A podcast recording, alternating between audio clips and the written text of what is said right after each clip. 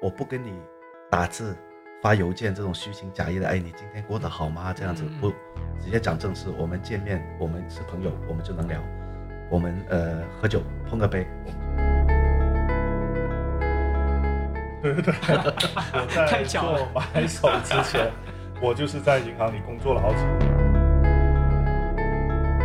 现实生活中，他们的确是全副武装的出门，真的，每个人每天起码两三斤东西带在身上，负重训练，真的是真的，就是我们非常随便的约吃个饭，嗯，一来到一进门，叮叮当当，身上一大片。Hello，欢迎收听新一期的 Stay 开小差，我是阿正，然后今天又是非常特别一期，因为我们开小差直接从广州的总部开到了深圳。然后现在我在的一个位置是一个环环境比我们录音室好太多的一个地方，然后在南头古城的一个非常有名的银饰店 Severy 的店里面，然后当然顺理成章的，我们这一次邀请到的播客嘉宾呢，就是 Severy 的两位创始人，对，呃，Steven 跟阿 B，对吧？然后我们先请两位介绍一下自己吧。Hello，各位听众，你们好。呃，我是 Story 的 Steven，然后今天非常开心可以跟 Steppy 一起开小菜。嗯，Hello，Hello，我是 Abby。对，OK。那其实我在我们进入呃整个话题之前，我我有一个问题想问一下，就是。其实对于我们这种啊做潮流周志的人啊或者怎么样，我们提到银饰可能都会有一些共识嘛，就知道银饰是个什么东西。但是对于我觉得对于听播客的听众来讲，可能很多人对银饰这个东西是哎有点陌生的。那我我想请问，就是两位，你们如果给这种门外汉去去去介绍或者稍微概括一下银饰是个什么东西的话，你们会怎么讲？会怎么传达出它的魅力？去怎么 sell 它？你们会怎么说呢？呃，以我个人来讲的话。就像服装一样，就每个人的服装，你穿什么风格的服装，给你今天的感觉是不一样。嗯，对于我来讲，我今天戴的银饰其实是给我一个非常强的一个呃心理暗示。嗯，就好像你穿一件比较轻薄的衣服的时候，你出门你会觉得没有安全感。啊，但是我手上如果没有戴银饰出门的话，我就感觉我今天非常的软弱。我一定要手上脖子上我一定要挂上东西，就是给我自己一个心理的武装。啊，所以银饰对于我来讲是一个非常强的。心理暗示。嗯，那 Steven 呢？呃，我会把它看成是搭配的一部分吧，更加是因为，呃，从我们没有做这行之前，我自己本人就很喜欢就配饰这种东西。但是以前可能呃很多因素吧，可能接触不了这么多不同款式的银饰，但是也会佩戴一些银饰去作为呃就是每天穿搭的一部分。所以再加上我们现在开始做这一行之后，会更加觉得。呃，不同款式的银饰，其实在搭配上可以，呃，mix match 到不一样的一种感觉。嗯，然后这个我觉得对我来讲是个可能当天心情的搭配的一个展示的一个结合吧。就是你可以看这个人佩戴的银饰，你可以知道他是喜欢什么风格，或者当天他会是一个什么心情的一个一个嗯一个展示的状态。对。OK，那我想问，就是两位是如何接触到银饰的呢？呃，接触银饰其实是最早的时候，可以说是在我上初中的时候吧。这么早？对，那个时候，呃，也是因为很多因素，可以接触得到的东西，其实现在看来都是山寨的东西。啊。但那个时候就可能印象最深刻的就是克罗心的一些山寨版本，因为也受很多港台文化的影响，然后也看到了不同的，包括。呃，台湾、日本的一些明星有佩戴那种类似现在我们知道是克罗心的一些产品，然后就是，呃，就一直在市场上想找，因为那个时候都是在模仿，都是在追星的年代，所以那个时候是我最早接触到影视的啊，也知道什么是当时他们叫这个叫钛银嘛啊，对，所以呃，可以说最早接触的是钛银嘛，啊，就是市场上他们叫的。呃，对于我来讲也是应该是在高中的时候。叛逆嘛，打耳洞，打完耳洞就会要开始找这些东西啊，对，就不满足于说，呃，比如说我在深圳东门买的一些耳钉，十块二十块，后来慢慢就不满足于这些东西，就会开始想要找，呃，有设计感的，呃，属于贵金属的东西，就会开始去找，就会慢慢接触到。嗯，那当时你们在就学生时代敢不敢戴这种银饰？呃，其实我是敢的，嗯，对我上学的时候也会戴耳钉就除非是被人这么厉害，除非是被人抓到了，那就拿下来，这么得局长给给抓去对训一下。对啊，我那个时候带上学是不敢带的，嗯。但是会抓紧每一次机会去带。就比方说放学以后，就是我当时有一段时间是住宿舍的，嗯。然后都会准备一些戒指跟手链，然后就是宁可也有打篮球嘛，当时就啊。打完篮球以后吃饭，比方说晚上可能会去跟朋友出去闲逛啊什么的，就会特意去带上，就是哦。会抓紧机会去去带这些东西。那个时候因为都觉得这个东西真的是蛮酷的，也很想就是说多去了解。嗯，那当时其实周围人应该接触这个很少吧？他们会怎么看你们？因为可能对于正常的初中生、高中生来讲，说哎呀，银饰这种东西，可能女生会比较喜欢比较多，对不对？也还好，因为都打球，打球你看 NBA 看多了，就嗯球员进出场都那种大金链、大银链的钻石耳钉那种，嗯，大家就会慢慢去模仿这种东西。嗯嗯嗯然后我觉得吧，当时我们是属于一些比较另类的人，嗯，就可能做这些行业的人，在读书时候都会被人标签为，哎，你好另类啊。啊啊，就是你的东西，就是比方说，包括他打耳洞，还有一些我们染发啊什么的，嗯都会跟这些所现在说的潮流文化有关系的，可能都会在那个年代被人家感觉，哎，你们怎么怎么那么奇装异服的感觉？嗯所以周周围身边的人不太多，都会觉得你带那么多这种东西有什么用呢？就是 就是问一些这种问题啊，就是就是坏学生，对对对。一个标签，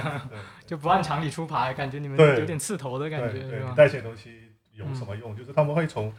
这个实用性去考虑啊对对对。这些这些方面。对，对，那你们觉得，就是你们现在想得起来的第一个真正意义上的，不是那种东门的那个耳钉啊，就真正意义上的银饰是哪一件？呃，我可以说是也是读书时候到大学了，然后那时候有机会在在国外读书的时候，就终于实现了自己的一个愿望吧，就去了买了克罗心的东西。就是那个时候可以说是真真正正去接触一些可能呃自己一直以来想要去就是买到的一些单品，然后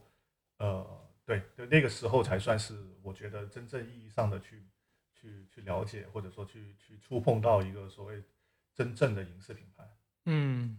那阿 B 呢？你的，我就比较晚了，就工作之后了，嗯工作之后才买了，说是第一条手链，嗯银手链，当时还不是什么太大的品牌，就具体什么品牌我都忘记了，嗯，反正就是当时非常流行的那种古巴链，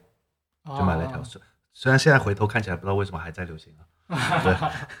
暗示一下自己的口品味没有没有特别好，是吧？从那时候就大家一直就是带古巴链，嗯，哦，对，好像有一段时间对对是特别对对对。流行的。对，那种说唱的那种。对，也可能是因为说唱文化对，当时嗯。很多这种 hip hop 的歌手嗯。都带古巴链。对，那那你们觉得现在来看，最宝贝的一条银饰是哪一条？最宝贝啊，嗯。啊，最宝贝就是一个朋友送我的一个戒指，嗯。就是就像刚才讲的，就是戴银饰给我一种心理暗示嘛。嗯当我每次戴那个戒指的时候，都会有一些我感觉是比较好的事情，啊所以我就把这个东西视作是我的一个 lucky charm 那种感觉。嗯对，就是我戴着它，我就会有好事。我每当我有重要的事情要做，我就会戴那个戒指。哦嗯，对我对我来讲呢，呃，反而就是像阿 B 说的一条古巴链吧，因为当时也是在读书时期一个呃，当时照顾的一个外国人家庭，然后他也是在我生日的时候赠了一个这样的古巴链给我，然后这个古巴链上面有雕到我们就是认识，就是像认识的一个日期跟我的名字嘛，然后当时。呃，最后我才知道，就是当时离开了他们家庭之后才知道，就是他们就有这么一个，呃，不能说家族习惯吧，但是也是一个象征性的一个东西，就是说啊，他欢迎你加入我们，成为我们一份子嗯，他会赠予你这样的一个东西。然后我觉得那个虽然不是什么特别品牌或者什么，但是呃也是非常有意义的一件银饰。嗯嗯，其实我挺意外的，我以为两位这种银饰界的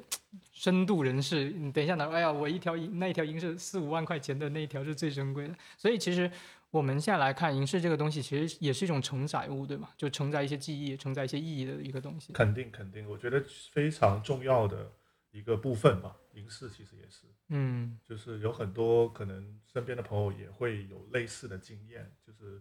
包阿 B 提到的，就是一个朋友或家里人给你赠予的一个信物的感觉，信物的感觉，然后你会把它当成一个吉祥的一个产物品佩戴在身上，或者哪怕不现在不佩戴，也会放到一个呃，就是自己非常会珍藏的地方。对对对，哎，那你们在就是开设这个 Severy 之前，你们大家都在忙些什么呢？呃，往回说三五年吧。嗯，其实我们是一起在另外一家买手店一起工作的。啊，对，再往前，其实我是从事这个呃主题公园设计的。哦，对，所以就。有点完全不拉嘎的一个一个行业。对，因为因为我为什么想问这种问题，就是我觉得咱们这种行业的人很多都跨界跨的很厉害，对对吧？就今之前还有什么银行的工作人员，然后去玩银，你就银行的。对对对，我在做买手之前，我就是在银行里工作了好几年了。啊，对对对，就就我觉得可能大家都会有那颗呃那颗心，就是说，哎呀，就能不能在自己的兴趣爱好上面。能能把它变成自己的将来的一个职业呢？就我觉得可能很多人都希望能做到这一点，所以就就其实相差还蛮远的。现在的工作跟当时的银行的工作经验来讲，对啊，所以你当时你你你应该学生时代的时候还是挺叛逆的吧？那最后我算是叛逆的那一种，但是呃，在我父母眼中啊是挺叛逆的，包括同学，但我我没有做太出格的事情。对对，可能就只是在穿搭，就穿衣服啊，因为曾经谁没年轻过嘛，就是会有挺，现在看来我当时挺出格的一些事情，但是也没有做的，就是不是说一些坏习惯，嗯，对，没有像阿 B 一样，嗯，每个年代的叛逆的方式不一样，对对对，暗示暗示一些东西。我我我记得我打耳洞好像是都到了大一了。就感觉哎，成年了，终于可以就是有些事情可以主宰在自己身上了，不用就是，而且可能因为当时学习离家里比较远的关系，然后父母也不不会经常看到，对对对，然后先马上去把这个耳洞给打了，才又有一个机会能够带银饰了。对对对，多一个位置给你可以去带一些配饰，这样。对，那那你看，我们现在就进入正式进入我们真正喜欢的东西里面。那你觉得银饰最打动你们的？都是什么呢？就是为什么能够吸引你们吸引这么多年，然后最后还真的开了一个店？因为可能其他的玩家可能他们就是哎呀，我收藏一套东西或者是怎么怎么样，但是对对你们来说，可能你们更进阶了，直接开了一个店。所以它吸引你的地方，你们觉得会是什么？呃，我觉得我们从事这个行业都经过了从喜欢球鞋到服装，嗯，然后后来我我个人我是发现球鞋所谓的球鞋文化是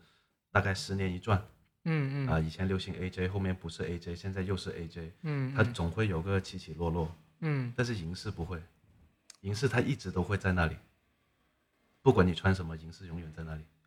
这个就是非常吸引我的一个点，它不会随着说大家的喜好、市场的波动去影响你对它的喜爱，嗯，所以它是一个很隽永的东西，对，对我自己也是有有一部分是这个想法，因为因为。在我们了开始做银饰之前，其实对银饰慢慢慢慢的了解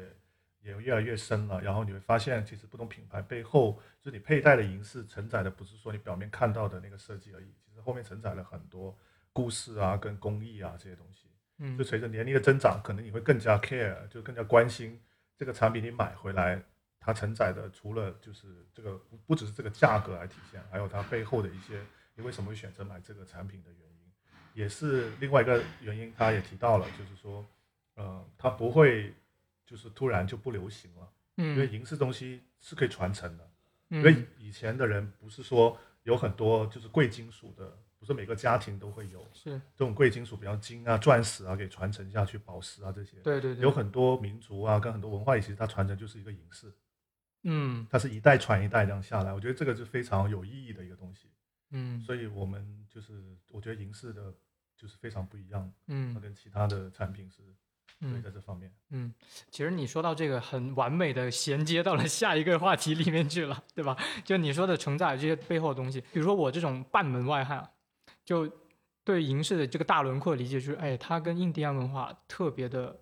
就是紧密，对吧？它的源头很大一个源头是印第安，它它可能是因为美洲它的银矿非常丰富，或者是因为印第安原住民的各种各种文化，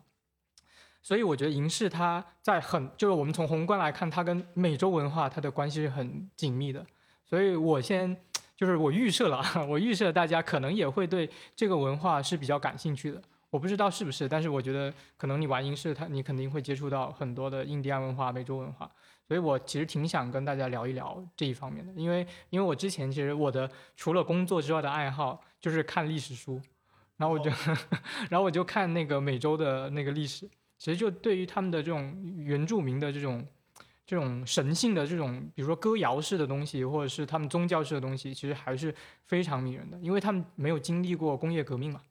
所以他们一直都是用一个很古旧的方式在运转自己的社会。那其中他们就带来了一个非常自洽的一种文化，就是说，哎，有神，有万物神，或者是怎么样的东西。那这个东西它就衍生出了很多很多故事，然后又带到银饰里面。所以我想啊，我话有点多，但是我想就是想问，就是两位，你们对印第安文化觉得最吸引你们的是什么方面？呃，始终都是那个点吧，就是最稀有的是最珍贵的。嗯，印第安文化，印第安真正真真正正的原住民。其实现在已经非常少了，对，就按照古老的生呃方式去生活的原住民已经很少了，对，所以你见不到的东西，永远都是大家去追求的东西。我想回到那个年代，我想就是人就总有一种呃，我想要那种我得不到的东西，嗯，那我既然我不可以像印第安人一样去生活，那我就带他们东西，我就带入到通过影视带通过这个手势去带入到他们的生活里面，嗯，我觉得很大一部分人是潜在意识里面是有这个想法的，嗯。那 Steven 呢？嗯，其实对印第安文化的了解，真的比较肤浅的说吧，就是说当时是喜欢日本文化，嗯，然后日本的街头文化、日本的穿搭文化，然后从这些杂志什么的去的去了解到，就是我们现在大家都知道 Gross 的这个派系，其实印第安影视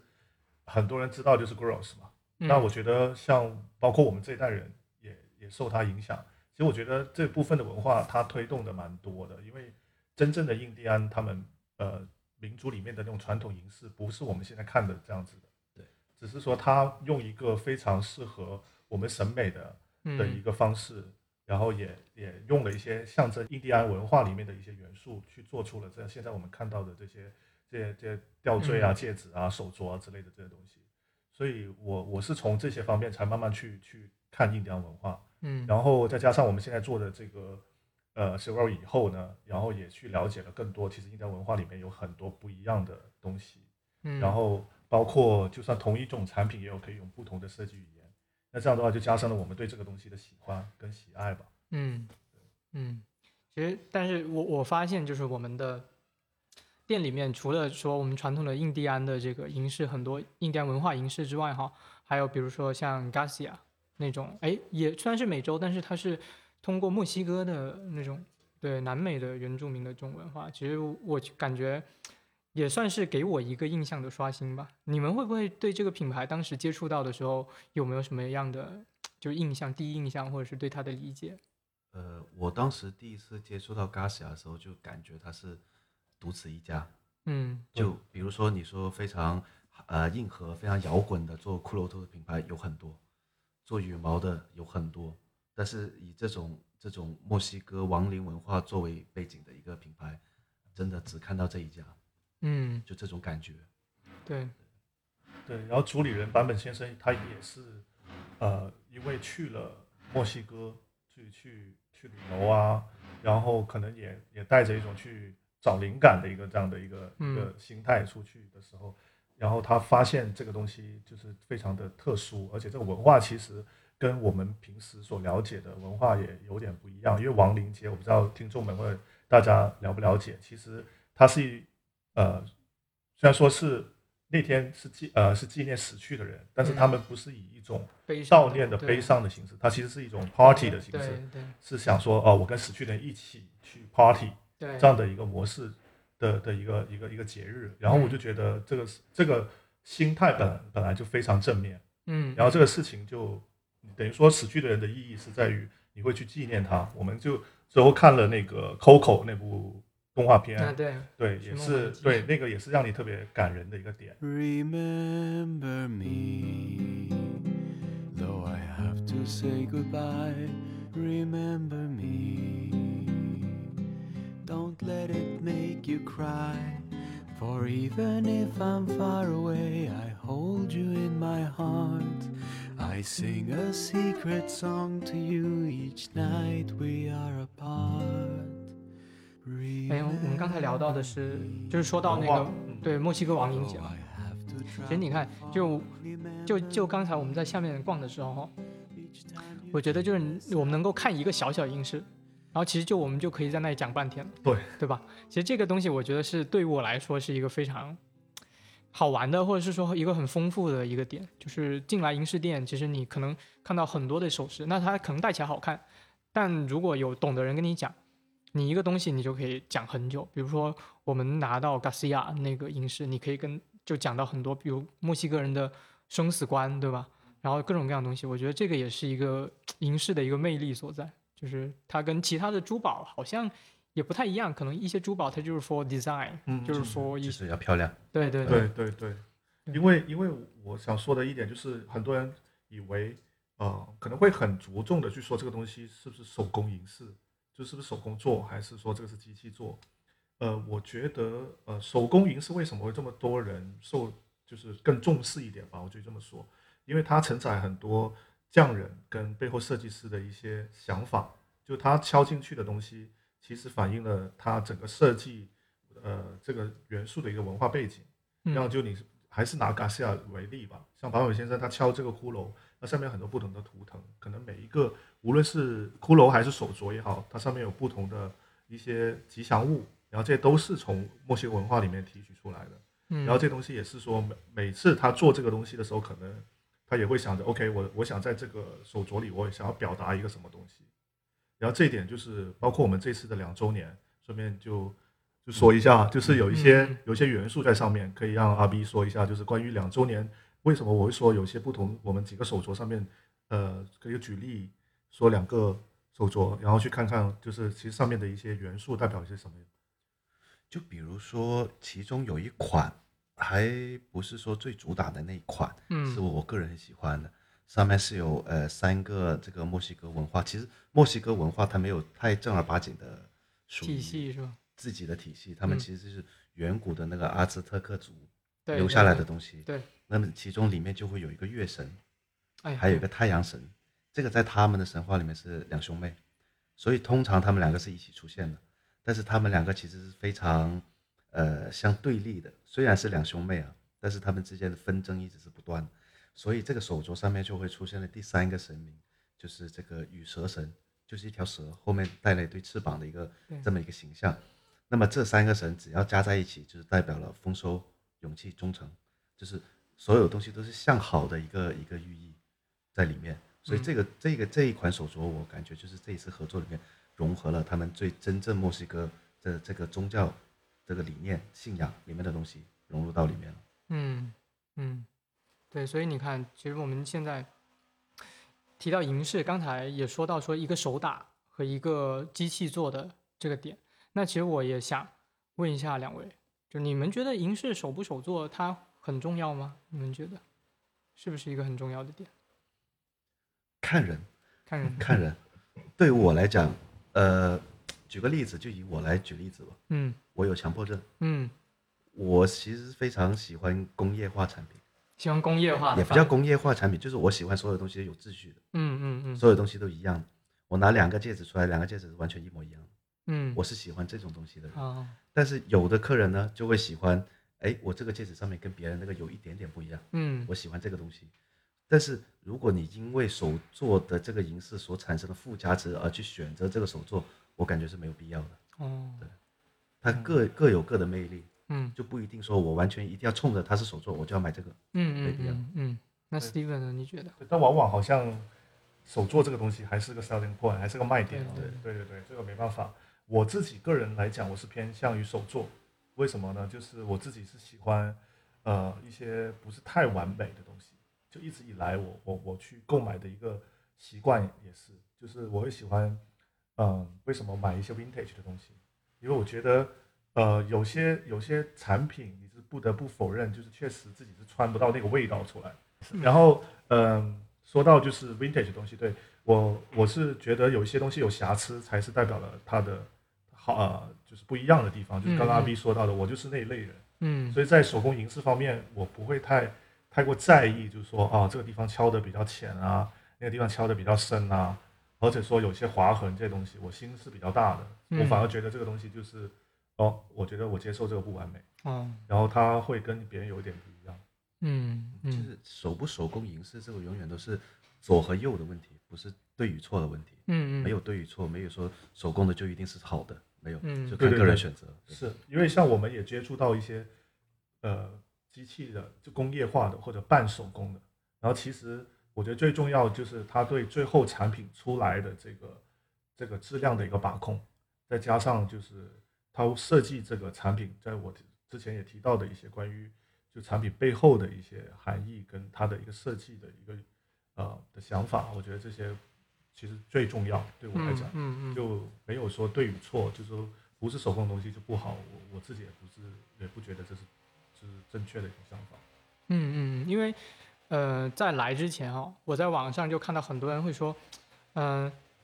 就是说，哎呀，手工的银饰它的价会要高，然后很理直气壮地说这个可是手工的，然后可能说，哎，机器铸模的或者是怎么样打制出来的，它就一般般，对吧？但我们今天聊的时候，你看我们大篇幅都在讲，其实是银饰这个东西，器物后面它的文化也好，它的个人的故事融进去也好，所以我有时候觉得，其实银饰这个东西，它并不是说啊，我们考究它这一个单品的技术，它的考量的工艺，而很重要的是，比如说它代表着一种，比如你刚才讲的那个，呃，三个神明的这种文化的故事，甚至到我们在最开始的时候说，哎，是一个很重要的朋友给我们的一个器物、一个信物的这种感觉。所以会不会说这个是一个玩家的一个阶段呢？可能一开始的玩家可能注重，哎，我注重的是它产品的本身，然后到后来玩多了之后，就发现哦，我其实要注重的是一个情感的附加值，或者是一个什么样子。绝对是我我自己非常认可你嗯刚刚说的这一点，因为自己也是这么过来的嘛。从一开始你对这个东西了解不深的话，你追求的可能很多人像现在身上都会觉得哦，大家都是买这个品牌，或者这个品牌受到大家的认可，嗯然后你去买，然后去交所谓的交学费吧。嗯然后呃，慢慢慢慢的，你可能玩多了之后，你会慢慢知道，就是说有哪些银饰我是真正的喜欢的，或者有些哪一些款式是真的符合我的的审美的，嗯所以你就会慢慢慢慢的去更更精准吧，去购买一些特定的款式跟跟跟牌子之类的。嗯嗯。那阿比你呢？你会不会认同这种感觉？还是说你还是会强调这个银器本身它要有一个质量的保证，或者是它要一个很高工艺，还是说它有故事就够了？有故事是最重要的。嗯出来到我手上的时候没有瑕疵就 OK，我不需要它完美，嗯，它的不完美是应该由我佩戴去造成的。啊，对，它一定会有不完美，但是是想我想我是想它通过我的日常佩戴去造成，嗯嗯，就是这种，所以还是有一点强迫症的意思，对对对对对对对,对，就像有点像养养牛啊，对，就经常说阿美卡西养牛这样子，银饰也可以养的嘛，对对对，为什么当时有一些印第安银饰，很多人就吹捧，就啊，你这黑掉了。然后氧化后的一个感觉是怎样？包括我们现在两周年，我们也做了一套，就是就氧化后的版本。嗯，其实就想着，呃，这个东西是跟着不同人，因为一一一直都说氧化其实跟就是我们人体的一些，比方说呃所谓的汗呐、这些东西都皮肤接触有关系。就有些人养的会比较所谓的好看一点，有些人养的就可能没那么好看。那其实也是一个像养牛一样的一个过程。那这个嗯有些人就特别享受这个过程，就出来的东西就是独一无二，就是属于你的，嗯有你就是佩戴的痕迹。嗯，对，就我刚我还是想到刚才我们在楼下看到那个珠子，对吧？那个七十年代的那个珠子跟新的那个珠子，对，对？就那个三库的这个这个琉璃珠，对对，它就是很很好的去表现出我刚刚说的一点，就是有些 vintage 的东西，你确实我不可能从七十年代我也带到现在的琉璃珠，就嗯我们这年龄是不不可能做得到的。那但是你通过这样的一个品牌或者它的一个设计的产品，你可以去感受到哦，这个东西出来是什么一个感觉，对它有一个穿越时间的穿越时间的感觉，对，而且你可以马上去去购买它，然后如果你是是真的是喜欢这些文化跟这种感觉的产品的话，你你是可以去，起码他给这个机会你去购买到这个产品。对对对，嗯，你看我们刚才其实无意间植入了很多关于 Silvery 的，对吧？一些一些软广告啊，开玩笑啊，就我我是故意的。对，然后你看，我们刚才逛了逛了一圈嘛，逛了一圈店，然后其实我们当时如果要继续讲的话，我感觉还能每一件拿起来，每一件银饰拿起来都能讲很久。对，这个采访可能得要四个小时。对，但是对退一步来讲，就看整个店。那开 s e r y 其实你刚才我们也透露一下，现在是两周年嘛，所以我们有这样的一个播客，对吧？嗯，对。那在开店的时候，我觉得每一个人，每个店主。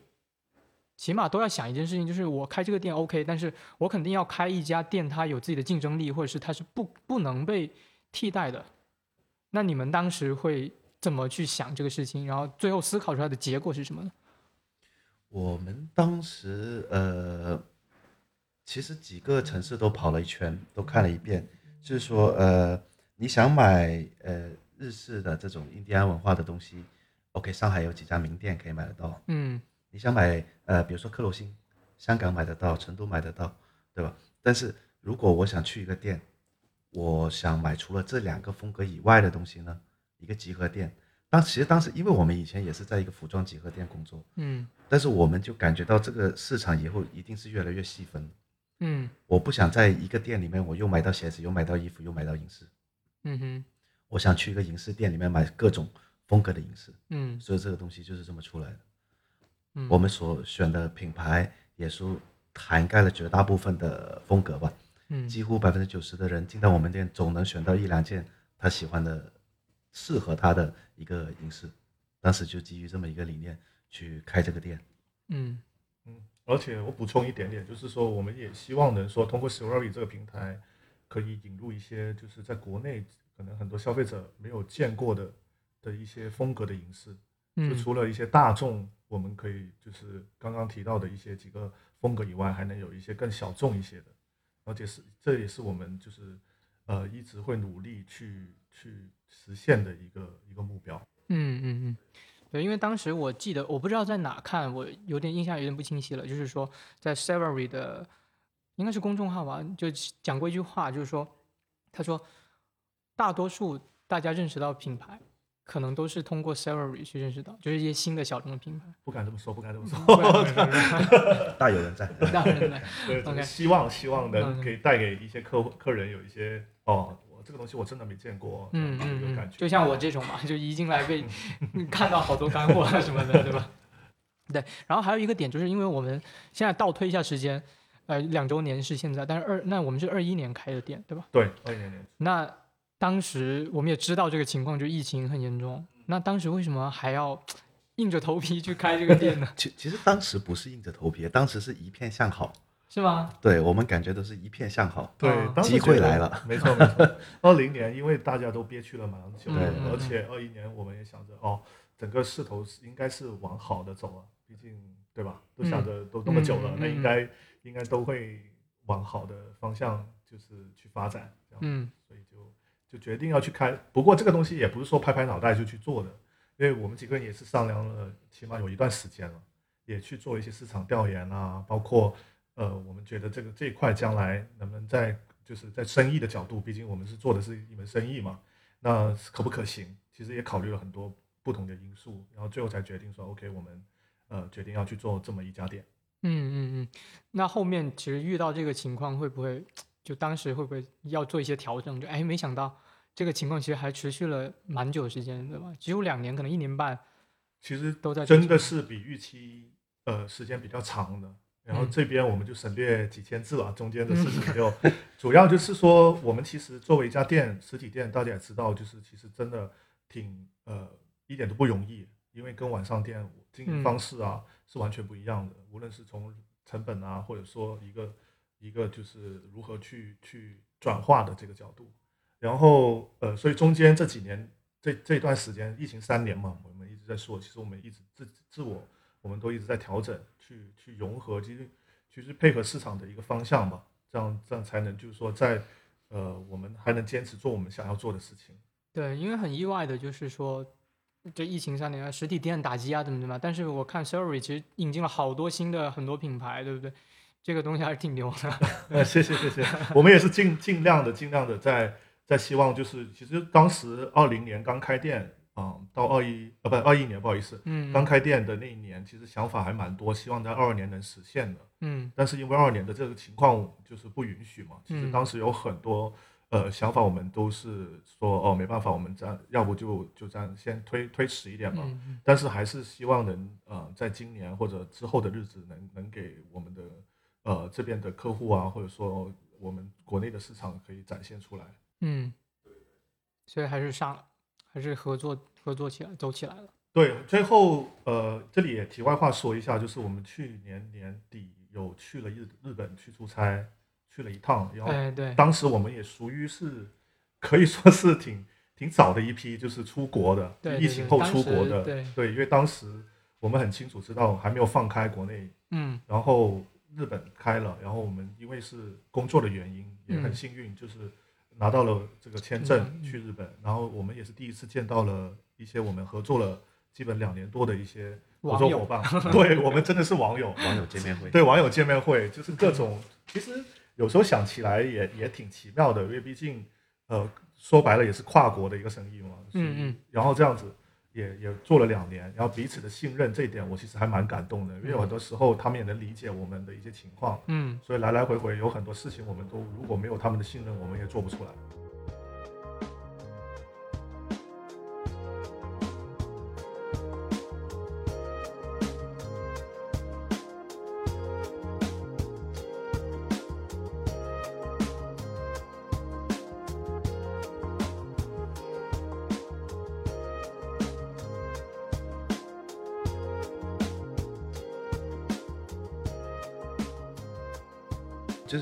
起来是其实是觉得挺好玩一件事情，你跟一个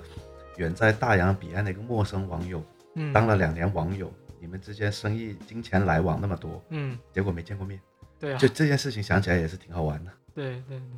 那当时去日本之后有没有什么好玩的事情？就比如说，我们就举一个最具体的，就是，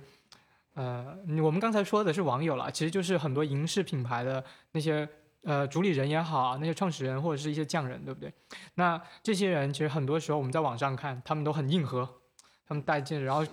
看起来很酷。那他们现实中就是见到他们的时候，会不会好不好相处呢？我我就担心他们是那种其实大哈雷，然后然后戴着很多首首饰戒指那种。说一个真实的一点，嗯。你我们在网上看到他们是全副武装的拍照片，嗯。现实生活中他们的确是全副武装的出门，真的，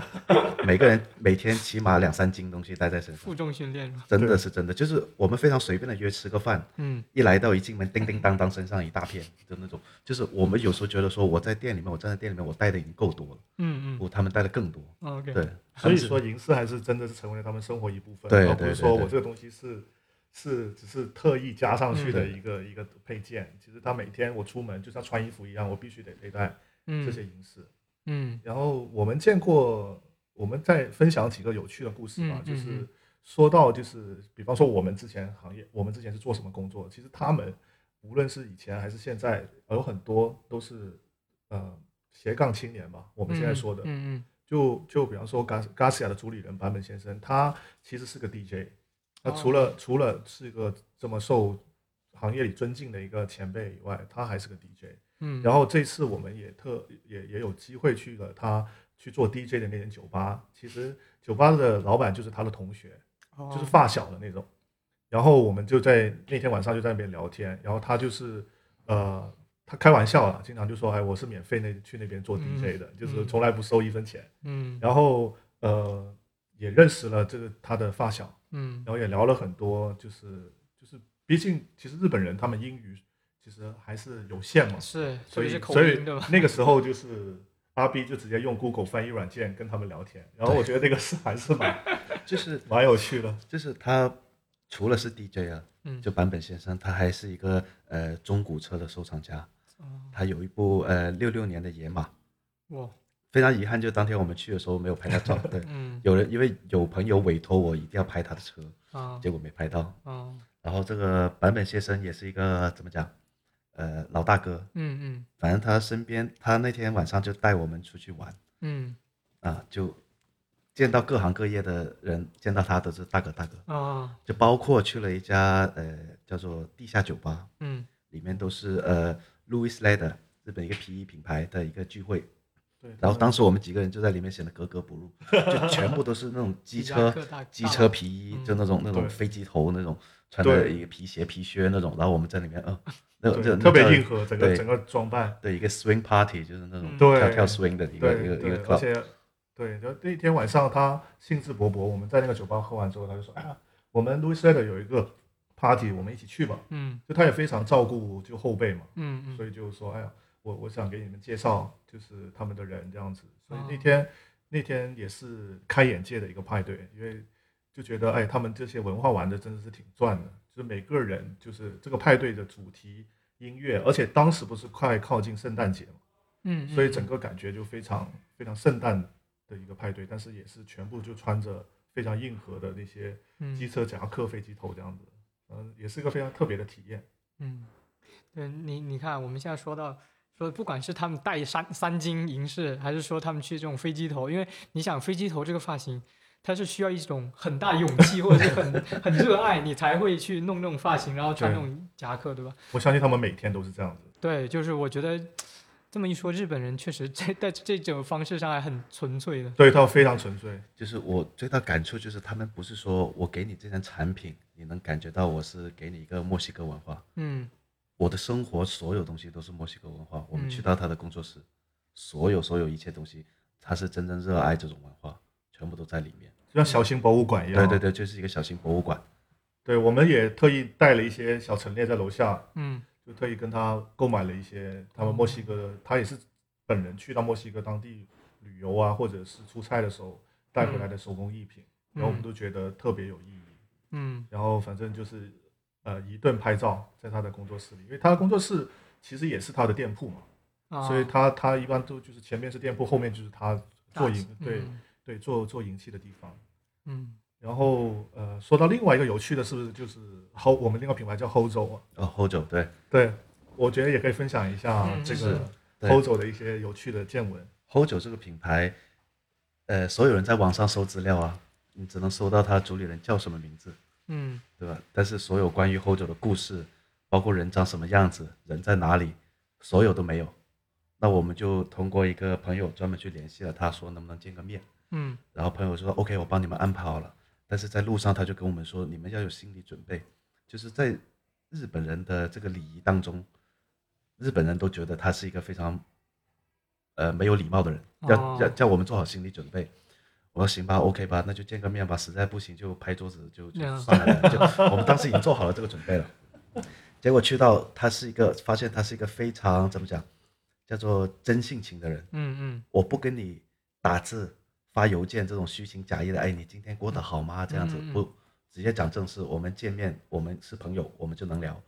我们呃喝酒碰个杯，我们就是朋友，嗯你嗯就跟我聊就 OK。嗯，但是后来喝完酒之后说，哎，要不要一起拍个照？不行，我不拍照。啊啊对，我问他你的品牌有什么故事，你可以分享给我们，讲给大家听吗？呃，我的品牌不需要故事，你觉得我的品牌是什么样子就是什么样子，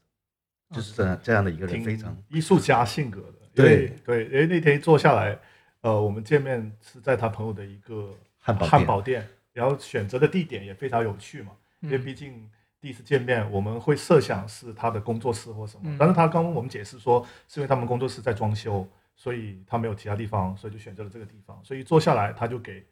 呃给我买酒。但是因为那天我是带着很多问题去的，所以我就说哦，那阿 B 你喝酒吧，你就陪他喝酒吧。然后他就，然后我我还是要就是保持清醒一点，我怕我酒量比较差，可能会到时候呃会不记得我想要问啥之类的。嗯然后然后反正他就一直的就看我们的杯，从来没有到底，他就开始会 order 另外一个，哎，继续继续一杯一杯来。所以但是也是因为这样子，就让他说真性情，他就开始聊开了。啊然后呢，事情他也解释了，就是说为什么说呃他不太喜欢拍照，因为他觉得我不想把自己当成 IP，我不想，就是他觉得他很抗拒这个东西。嗯哼他觉得我我的产品如果是好的话，你就会认可，你不不需要认可我这个本人或者我这个人的怎么样子，你不需要去去了解。所以说他他是很少去见客户的，其实嗯，因为他也是因为觉得，哎呀，我们真的是特意过来，毕竟我们也是在中国这样过去，他就觉得哦，那行，那我们还是见个面吧。他说正常来讲，他是很少去跟，哪怕我们是代理商，对不见他也会客户，对他不见不见客户，这是他的一个自己给自己的一个一个规则这样子。嗯。然后到最后也是说到就是产品，刚刚他提到的就是他也是觉得如果你呃我不需要赋予产品太多的故事，就他也是一个自信的表现嘛，对，就非常对自己的产品非常自信，因为说他是一个一个人去制作的，他没有收任何徒弟，哦，所以都是他一个人去做所有的东西，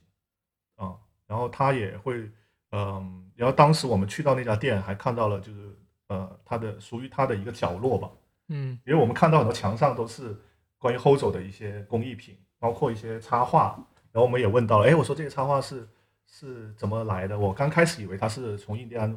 那边嗯买过来的，嗯然后不是，是我自己画的。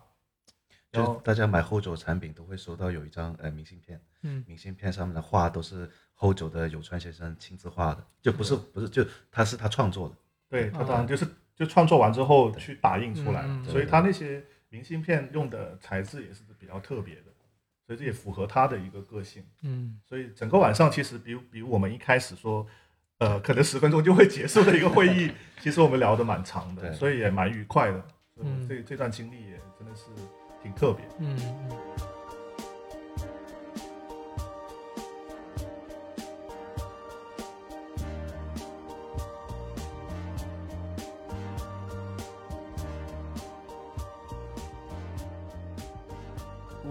当时印象比较深的就是你们去那里之后还拍了 lookbook，对不对？啊对，哦，对对对，对，那一个 lookbook 我觉得还真的很到位，因为有一个点就是我觉得，呃，我在我的理解看来，就是银饰它很多时候是很细部的东西嘛。那我们拍照的时候可能很展示一些，哎，我的颈部的这个地方，我的手腕的这些地方。然后，但是我看你们的那个 lookbook 那个造型里面的时候，其实有很多这种大景，嗯嗯嗯，然后甚至很多拍城市的地方。嗯嗯，就是它可能没有银饰，或者是说它银饰只占一个很小部分。对，就当时我很好奇，就是你们是怎么构想的？如果那个 lookbook 遮掉，大家可能就不知不知道是 哦，这个是个拍银饰的呀，对吧？那当时你们是怎么想构想出这个这一套 lookbook 的呢？其实这个 lookbook 最理想的是把二两周年的产品也放进去，嗯但是毕竟就是各种时间我们也匹配不上，所以也没办法就是实现这个想法。但是另外一个想法就是我们想要做的这件事情，就是说整个大景我们想要的给带出来的感觉就是生活。其实银饰跟穿着一样，都可以融入到你的生活里的。然后景色这个部分是我我们喜我们个人的喜好吧，也是都喜欢一些空镜吧，就是让、让感觉到，因为我觉得得要有这些，因为为什么我们选片的时候会把这个东西，而且我们特意让我们的摄影师会拍这些东西呢？就是希望它整个整个 lookbook 的的的氛围感是完整的。如果只是展现银饰的话，其实我觉得呃这部分是不不完整的。嗯就整个整个画面感会欠缺一些东西。但是如果有这些部分的大景啊，包括空镜啊这些东西，呃，整个 lookbook 就会更加完整跟饱满一点。嗯所以这也是我们选择跟这个摄摄影师合作的一个原因之一，因为他也是呃非常有强烈的这种这种拍这种感觉嗯风格的一个摄影师。嗯嗯，对，因为我之前看到的很多，比如说在 IG 上看影视的那些账号，很多就是那个手对着，对吧？嗯，手那个戒指或者怎么样，对那一套还真的是很特别，我觉得。我们也分得挺清楚的，就是 lookbook 我是要 sell 你这个生活方式，嗯，在 IG 上面看到我们也会有局部的照片，对，对，产品是产品，生活方式是生活方式，这两者是不冲突的，你可以把它们融合到一起的，嗯是这个理念，所以我们才会专门说去到日本，就是为了要拍一集这样的东西。嗯，OK。那我们到现在其实往这个影视这个领域已经一顿深入 深聊了，对吧？然后我现在其实还是要照顾一下听众的感受啊，就不要聊太深。然后我往后退一步，其实我说一个就稍微有一点尖锐的问题，就是其实哈，我们的对大家来说一个常识就是，其实银价不贵，对吧？银的单价其实不贵，我昨晚还特意查了一下，就现在一克银大概五块钱，嗯，对吧？其实但是涨价了。现在涨价了，然后但是我们看到的银饰，它的单价其实都是没有那么便宜的，或者是说它跟它的这个元器件、它的这个材料，它的价格是成几百倍或者是上千倍的翻倍的。那有一个点就是我想问，就是你们觉得银饰它在哪一个过程中，就是它从一个银，它从一块银变成最后的银饰，它是在哪一个环节中突然被附上了那么多的价值的？因为我们知道，就是银饰它虽然贵，但是有很多人喜欢，很多人想买，对吧？但大家同时也大概会知道，就银银价这个东西其实不是那么贵的。那你们觉得是在哪一个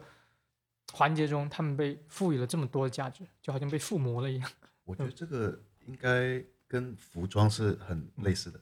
一匹布一块布才多少钱？为什么做成衣服之后变成那么贵？就是这个，因为这块布是通过我这个品牌，通过我的这个工艺，通过我这个设计出来的。所以说很多东西，如果我们回归到它最本身的价值的话，我觉得是不能按照呃原材料这个理念去去计算它的价值，更多的是它赋予你的什么东西，你戴上它之后，你觉得它是一个什么东西？嗯，就这个一个东西，嗯，也可以。问一下这位服装界的前辈，就是我觉得还有一个点，就是比方说举例后走这样的，他是一个人去做所有的影视，那其实他从什么都不懂，因为他是自学成才的。就网上有很多说啊，他是当时是到了什么印第安部落里啊，跟了一个什么师傅去学艺啊这些东西。我们当时也求证了这一点，嗯，然后他说不是不是，我就是自学的。所以说像他这样的，他自学到现在能出产这样的一个产品，其实整个阶段他。我们不用去去想，肯定他是花了很多很多时间跟精力去学习，哪怕他去制作一件我们楼下看到的一些产品，其实也是花了不少时间的。这个在工业生产上，你可能倒一个模一摁下去，把银翼注进去，就得出一个，然后就去抛光，其实整个过程是花更多的时间。嗯，所以它有很多价值是在于，呃，他手中手做的这个部分，再加上他。这产品设计的理念的部分，嗯，还有它故事的部分，嗯，再加上，嗯，他也会去去专门去手工去挑选一些不一样的松石，因为它其实松石有很多种类嘛，这个我就不去深入去讲了，嗯，但是其实他们对于这个，特别是后走这个品牌，我以它为例吧，然后他他是特别在意，就是每一颗松石，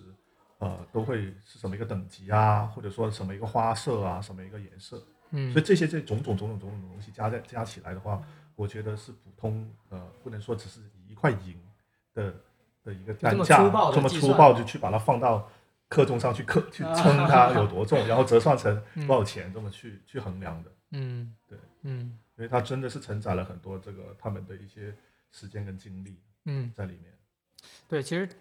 呃，刚才聊的时候我也有一点点启发，就是你刚才提到的，就是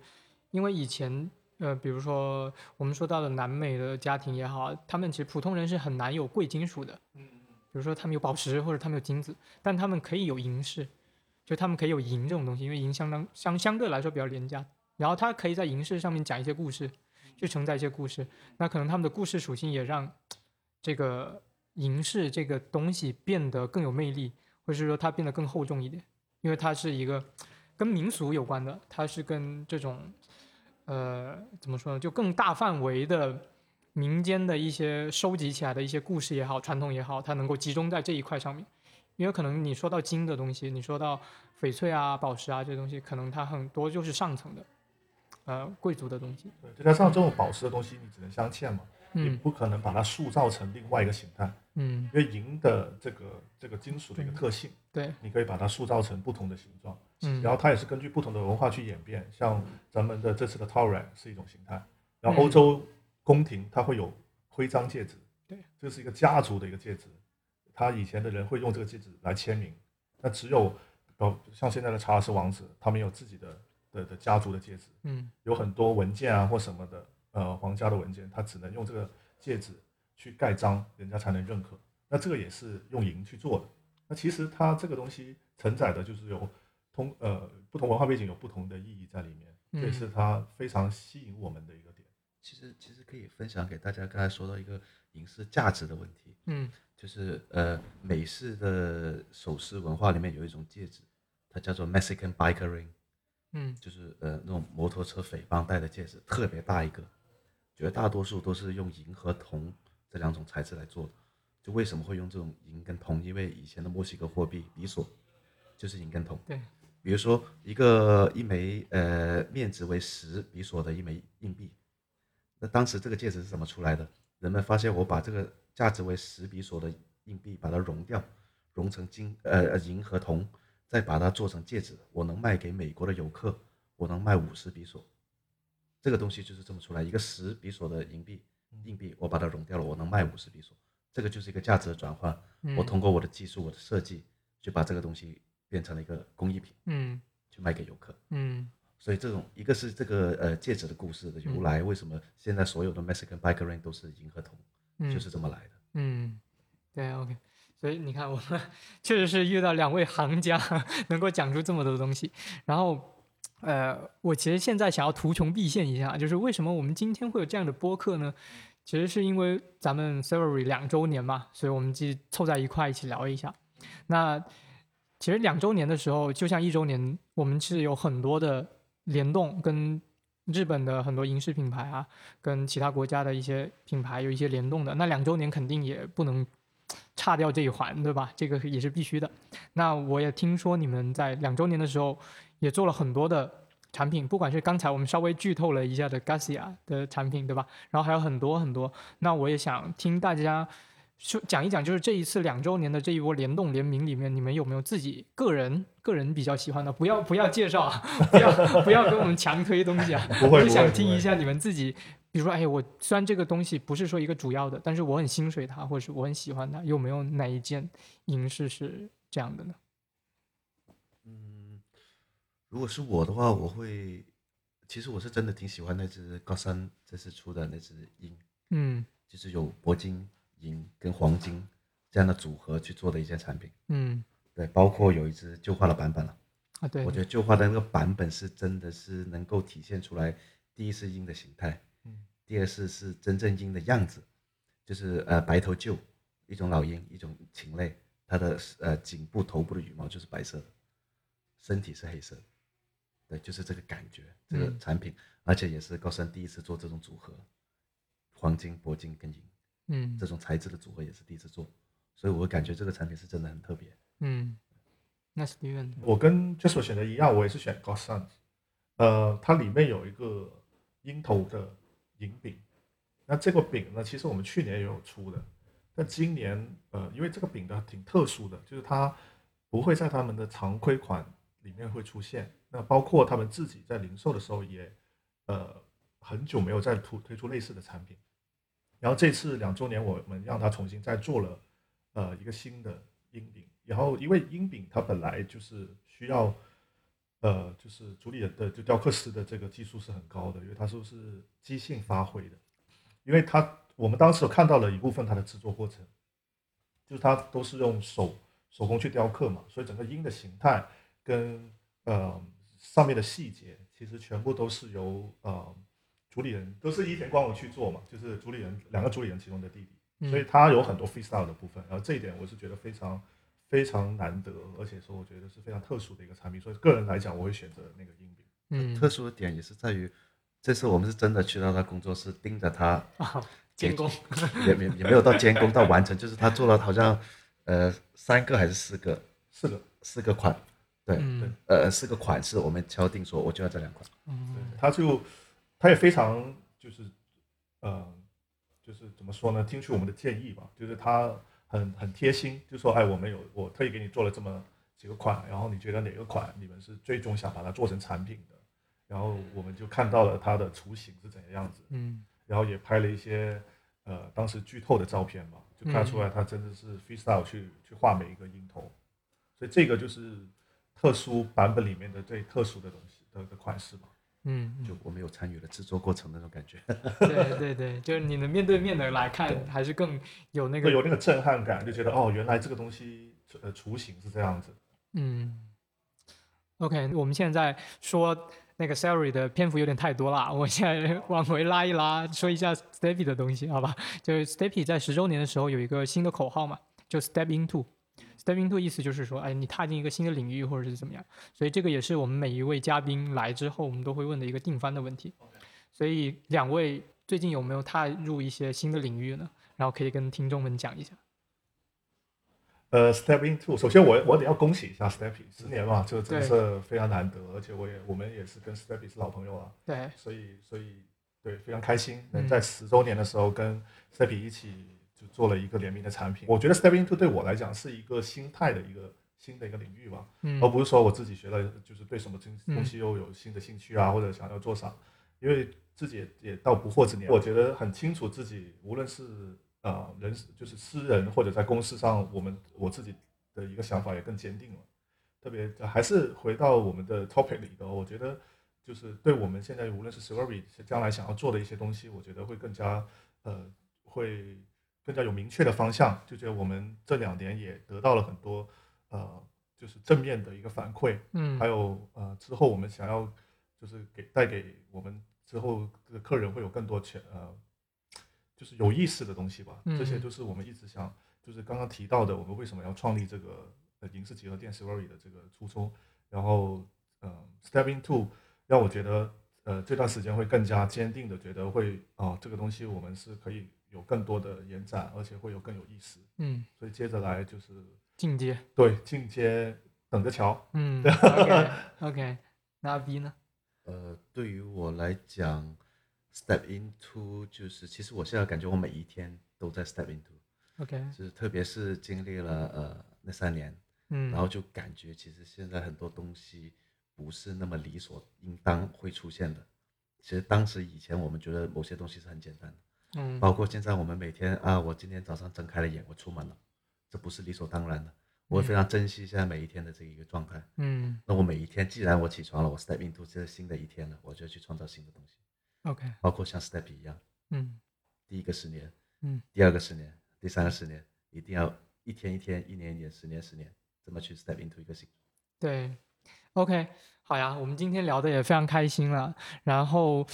那我们今天的 Steppy 开小差就开到这里边，因为可能店铺的经营又需要你们了，不要占用你们太多时间，好吧？那 Steppy 开小差，我们下次再见喽。好，非常谢谢，谢谢，谢谢，谢谢，拜拜，拜拜，拜拜，OK。